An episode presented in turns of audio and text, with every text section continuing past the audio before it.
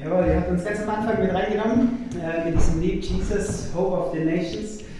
Und wir wollen ein bisschen über Hoffnung nachdenken heute noch.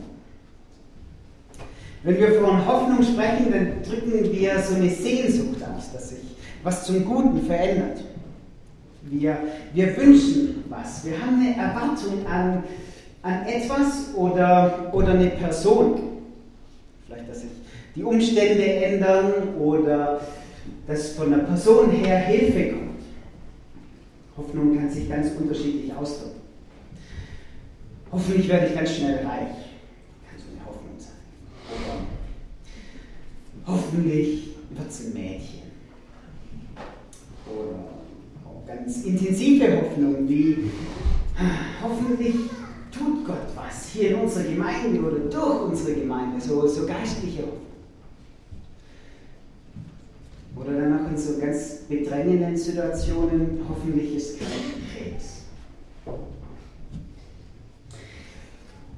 Wir kennen so Spannungen und Zerreißproben aus unserem Leben. Ich weiß nicht, ob Sie den Film Die Verurteilten ähm, gesehen haben. In diesem Film spielt größtenteils in einem Gefängnis statt. Und eine Person, gespielt von Morgan Freeman, die andere von Tim Robbins. Und sie führen den ganzen Film hindurch so eine Debatte über, über Hoffnung. Und der eine, Morgan Freeman, der sagt, ähm, Hoffnung ist ein gefährliches Ding. Es kann dein Herz brechen. Und der andere, Tim Robbins, der kann ohne Hoffnung überhaupt nicht auskommen. Er braucht es für sein Leben. Wenn, wenn er keine Hoffnung mehr hätte, wo wäre er denn dann? Und in der letzten Szene in diesem Film kommt dann Morgan Freeman, in, diesem, in einem seiner Sätze sagt er, ich hoffte. Ähm, in dem hat sich was verändert.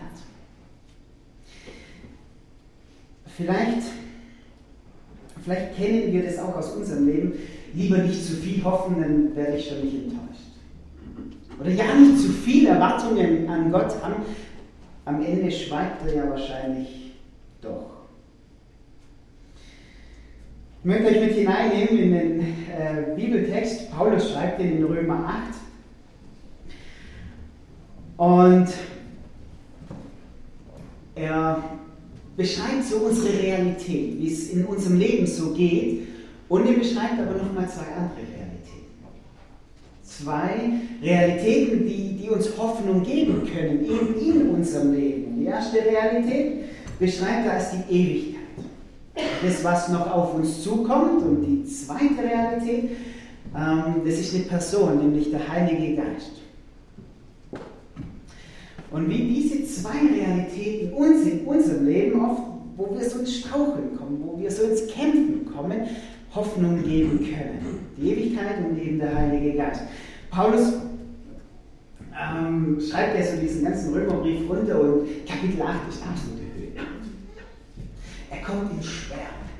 Er kommt in Schwärmen drüber, dass Kinder Gottes keine Angst mehr haben müssen. Und schon gar nicht vor Gott, auch keine Angst mehr, äh, dass sie sich ähm, nochmal verantworten müssten vor Gott im Gericht oder so. Nein, da brauchen Kinder Gottes keine Angst mehr.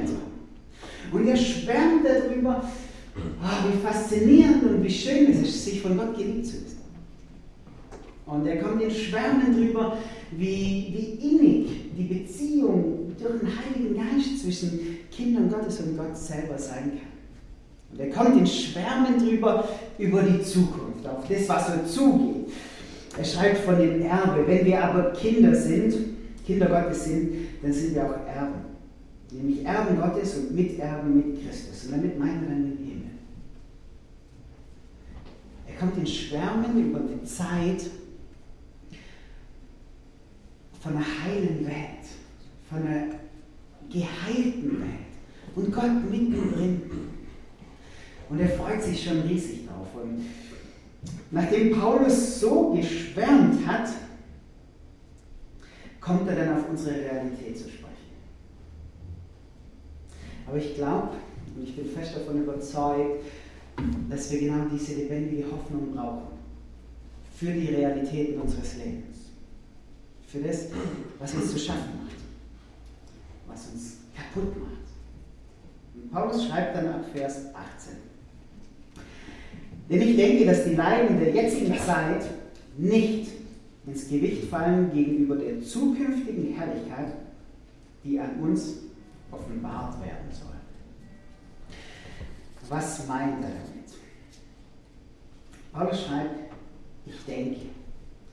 Und damit meint er jetzt gerade nicht, wenn er sagt, ich denke, naja, ich denke, morgen wird das Wetter wieder besser oder ja, ich denke, VfB gewinnt heute. Es ist nichts Vages, sondern es ist ein festes Überzeugtsein von was.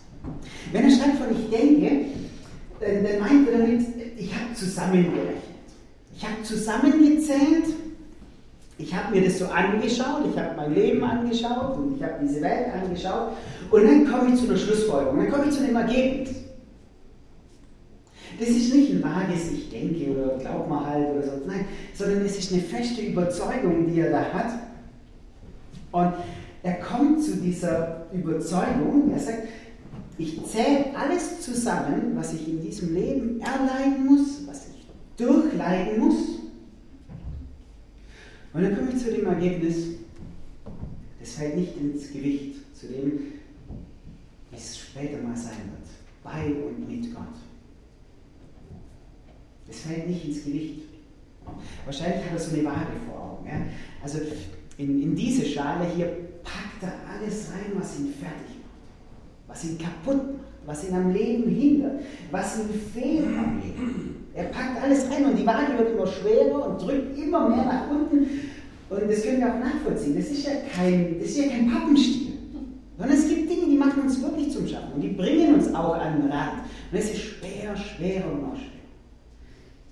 Und dann sagt er, jetzt lege ich das, was auf mich wartet.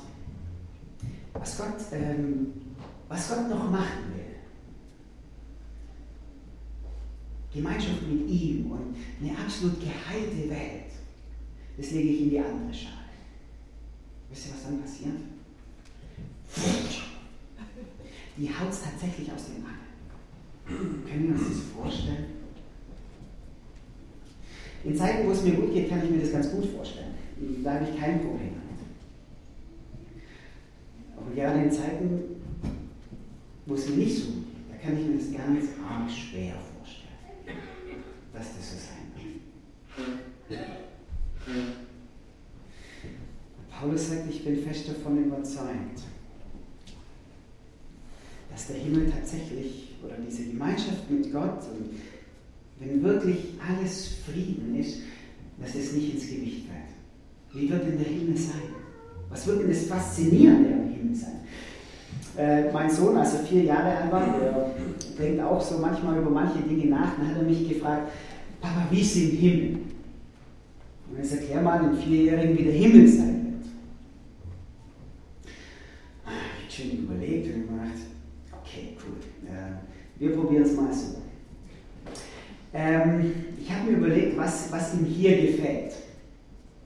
Und er liebt äh, Rutschen, Sensapolis, er, er liebt es.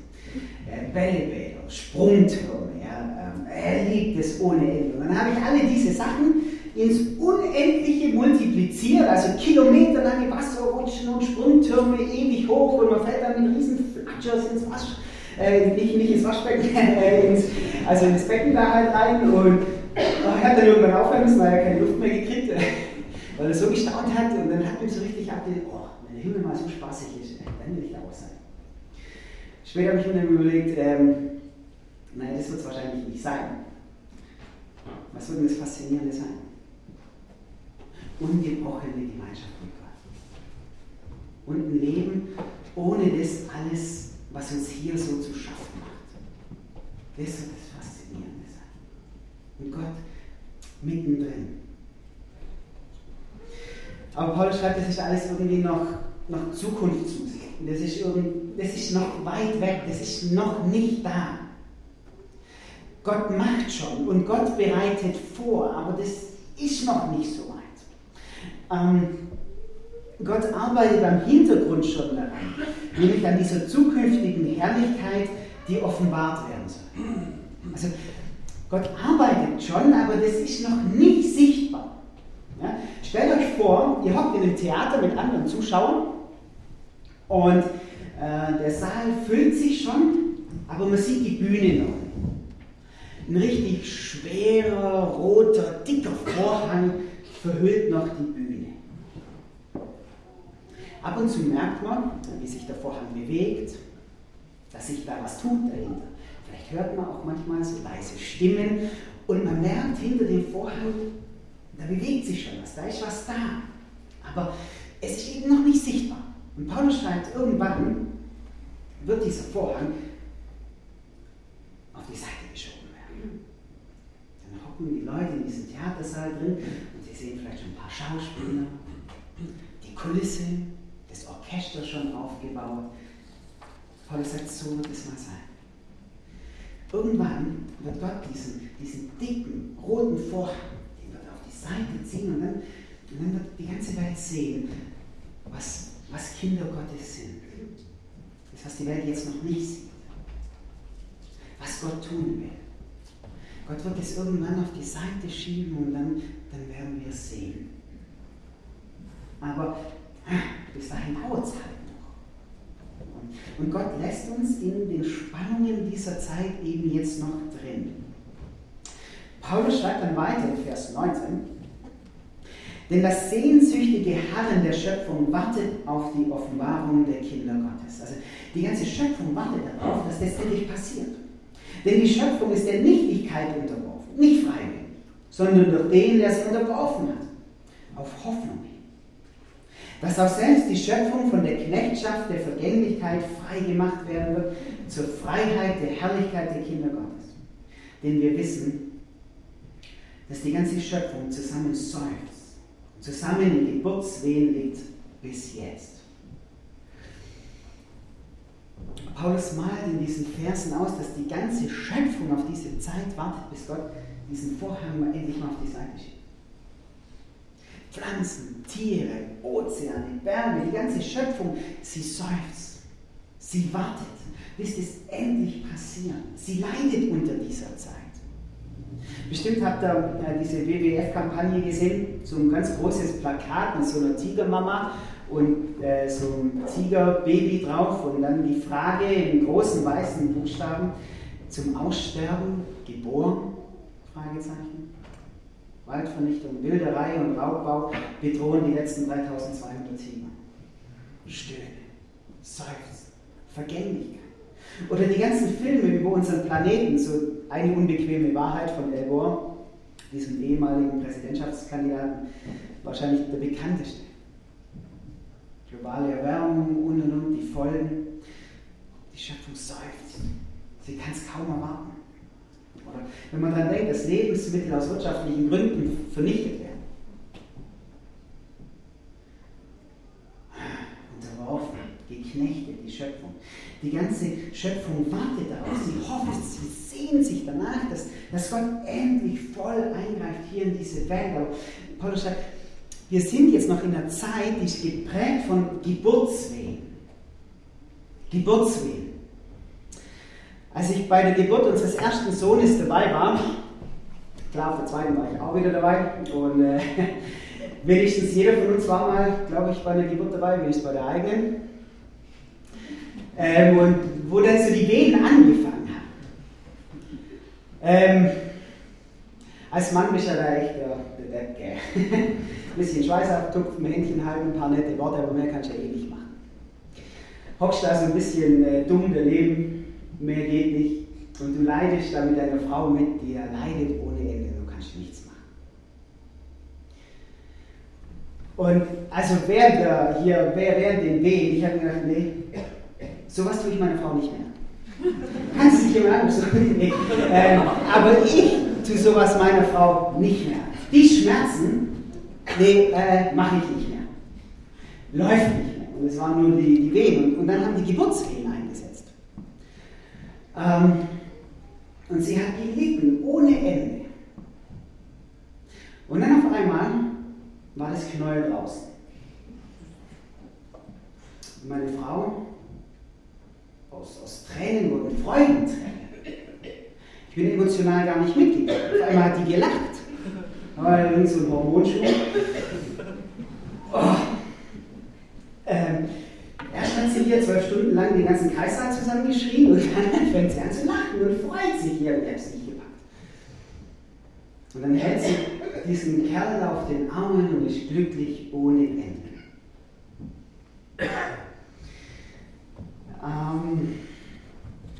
Zwei Wochen später, nach der Geburt, hat sie dann gesagt, du Tobi, ich will noch mal ein Baby. Der Schlag. Ähm, ja, okay. Aber interessant ist doch die, die, die, diese Beobachtung, die Hoffnung auf so ein Kerlchen hat ihr geholfen, die Schmerzen durchzustehen. Die Hoffnung auf vielleicht nochmal eins ihr geholfen, die Schmerzen zu verarbeiten. Und die Hoffnung hat sie nochmal auf so einen Knäuel hin inspiriert. Und wir haben nochmal ein zweites bekommen. Aber jetzt ist Schluss. äh, und wenn Paulus unsere Zeit mit Geburtswehen vergleicht, dann wird er genau dieses ausdrücken. Diese Zeit, das ist wie so Geburtswehen, die sind nicht einfach. Und die sind voller Schmerzen. Und wir erleiden hier Und wir durchleiden hier manches. Und man kann, man kann auf den Unterschied oder man kann den Unterschied auch zwischen Kinder Gottes und, und Menschen, die an Gott nicht, äh, nicht glauben, gar nicht erkennen. Da gibt es keinen Unterschied. Wir machen genau die gleichen Sachen mit. Wir leiden die gleichen Sachen und durchleiden die gleichen Sachen. Ist genau gleich. Paulus schreibt dann weiter, nicht allein aber die Schöpfung, sondern auch wir selbst die wir die Erstlingsgabe des Geistes haben, auch wir selbst seufzen in uns selbst und erwarten die Kindschaft, die Erlösung unseres Körpers. Nicht nur die Natur seufzt, nicht nur sie leidet, sondern auch wir, wahrscheinlich gerade wir, die wir an Gott glauben im Leben. Weil wir es oft nicht ertragen, dass es dass so viel drunter und drüber geht in unserer Welt und in unserem Leben, wo wir doch an den Gott glauben, der eigentlich könnte. Aber Paulus schreibt, pass auf. Menschen, die Gott ihr Leben anvertraut haben, die haben eine Erstlingsgabe empfangen, nämlich den Heiligen Geist. Hier für diese Welt, hier für unser Leben. Eine Anzahlung. Eine Anzahlung ist eine erste Rate von mindestens zwei Raten, wo dann die Schlussrate einfach dann noch aussteht. Aber er sagt, Kinder Gottes haben schon eine Rate empfangen. Und das ist der Heilige Geist. Der Heilige Geist ist so eine Art Anzahlung auf das, was mal noch kommen wird. Es ist so ein Appetit haben. Lasst euch mit eurer Fantasie nochmal mit hineinnehmen. Ihr seid in ein absolut super Restaurant eingeladen von, von Freunden. Fünf Gänge Menü, keine Ahnung, äh, drei Sterne Koch oder irgendwie sowas. Und die haben euch eingeladen und ihr äh, lest die Karte wahrscheinlich zwölfmal durch, weil ihr euch gar nicht entscheiden könnt und auch gar nicht wisst, was das alles heißt, was da steht. Und dann entscheidet ihr euch für was. Und dann kommt die Vorspeise. Und die Vorspeise, die ist schon so der Hammer.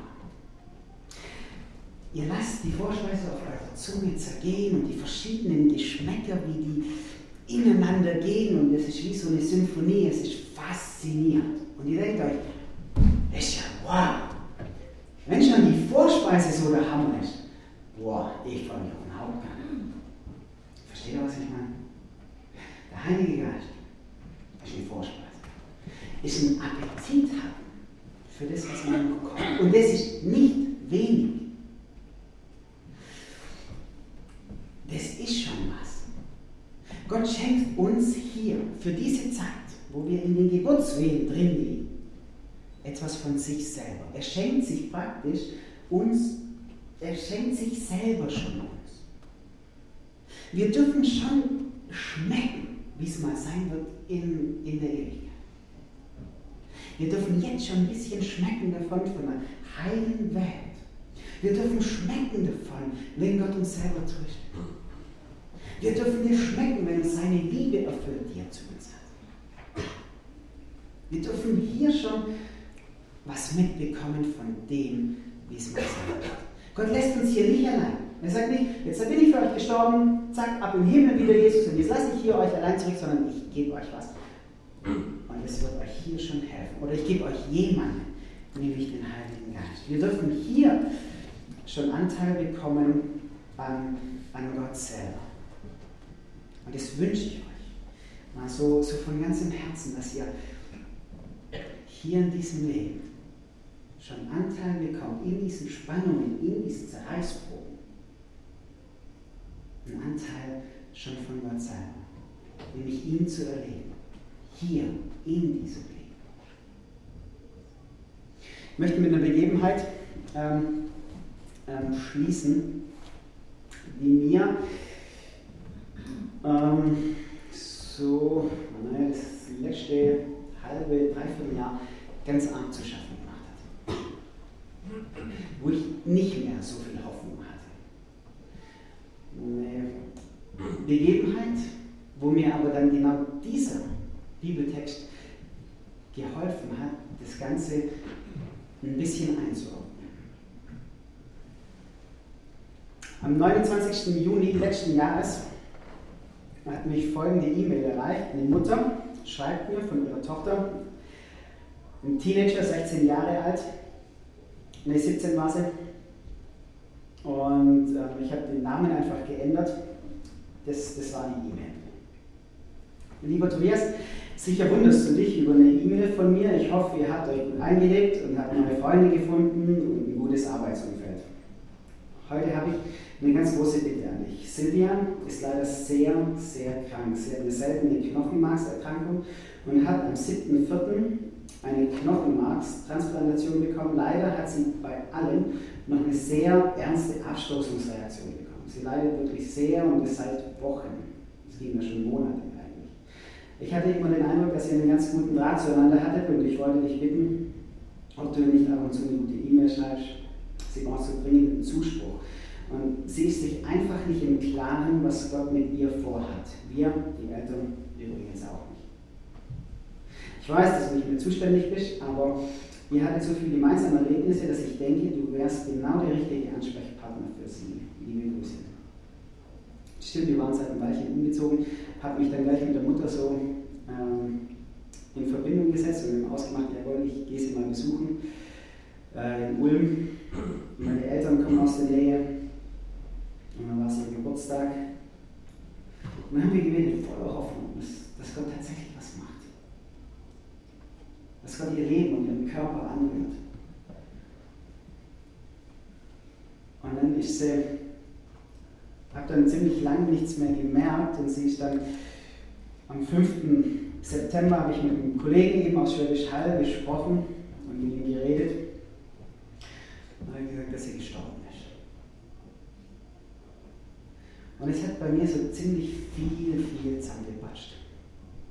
An Vertrauen, Hoffnung, dass Gott hier in der Welt was verändert. Und ich habe ganz arg genau unter dieser Spannung gelitten, eine Hoffnung zu haben, dass Gott eigentlich kann. Und dann zu erleben, er tut es nicht. Und es war hart.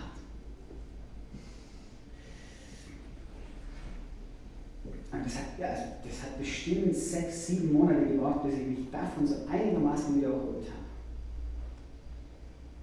Aber es war eben diese Spannung, wo Paulus schreibt, wir leben hier in dieser Welt. Und die Welt ist, die ist nicht gut. Und wir leiden hier vieles. Aber Gott ist mit seinem Heiligen Geist in unserem Leben drin. Und er möchte uns immer wieder trösten, er möchte uns ermutigen, er möchte uns Hoffnung schenken. Paulus schreibt weiter, nachdem wir nun gerettet sind, hoffen und warten wir darauf. Denn wenn man etwas schon sieht, muss man ja nicht mehr darauf hoffen. Und was ist die Hoffnung auf etwas, das man schon sieht? Aber wenn wir auf etwas hoffen, das wir noch nicht sehen, müssen wir mit Geduld und Zuversicht darauf warten. Wir sind gerettet. Wir sind Kinder des Himmels. Aber wir sehen es noch nicht. Es kommt mal eine Zeit auf uns zu, da, werden wir das Heil und, und Heilung und, und, eine heile Welt, das, das werden wir greifen können. Das wird fassbar sein. Manchmal schenkt uns Gott solche Augenblicke hier schon. Aber wir können es eben hier noch nicht so fix machen. Es fehlt uns oft. Und wir leiden dann. Und deswegen diese Hoffnung. Die Hoffnung, die der Heilige Geist in unser Herz geben möchte, die Hoffnung, dass Gott noch, noch mal ja, was, was ganz anderes für uns vorhat. Ich wünsche euch auch so eine Hoffnung, manchmal braucht es zum Beispiel.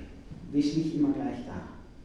Manchmal braucht es Vertrauen, das wachsen muss, genau durch solche Durchstrecken. Aber wenn wir in dieser Verbindung mit Gott bleiben, dann, dann schenkt uns das Gott wieder. Wenn wir uns an ihn hinhängen. Ähm, wir möchten euch jetzt eine Zeit der, der Stille schenken. Wir haben wieder so ein bisschen so ein, so ein Gebet so leicht vorformuliert. Das müsst ihr nicht nehmen. Aber stellt, nehmt einfach die Situation eures Lebens, mit der ihr zu kämpfen habt. Wenn es nicht so ist, ist auch super. Und ähm, sagt es Gott, dass, dass ihr euch das wünscht, dass seine Hoffnung wie so Lichtstrahl in euer Leben durchbrechen. Redet einfach mit ihm in der Stille und ähm, ich schließe dann mit, mit dem lauteren Amen danach.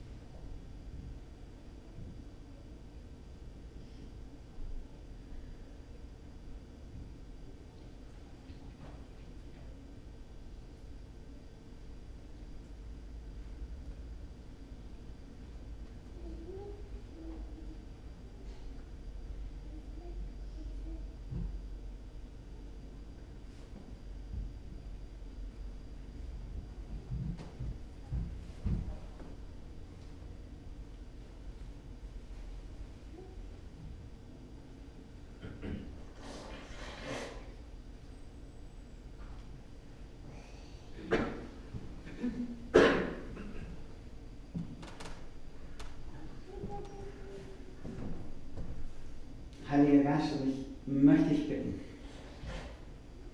dass du Kindern, die, die jetzt Hoffnung brauchen, dass du ihnen Hoffnung schenkst. Dass Hoffnung in ihnen lebendig wird.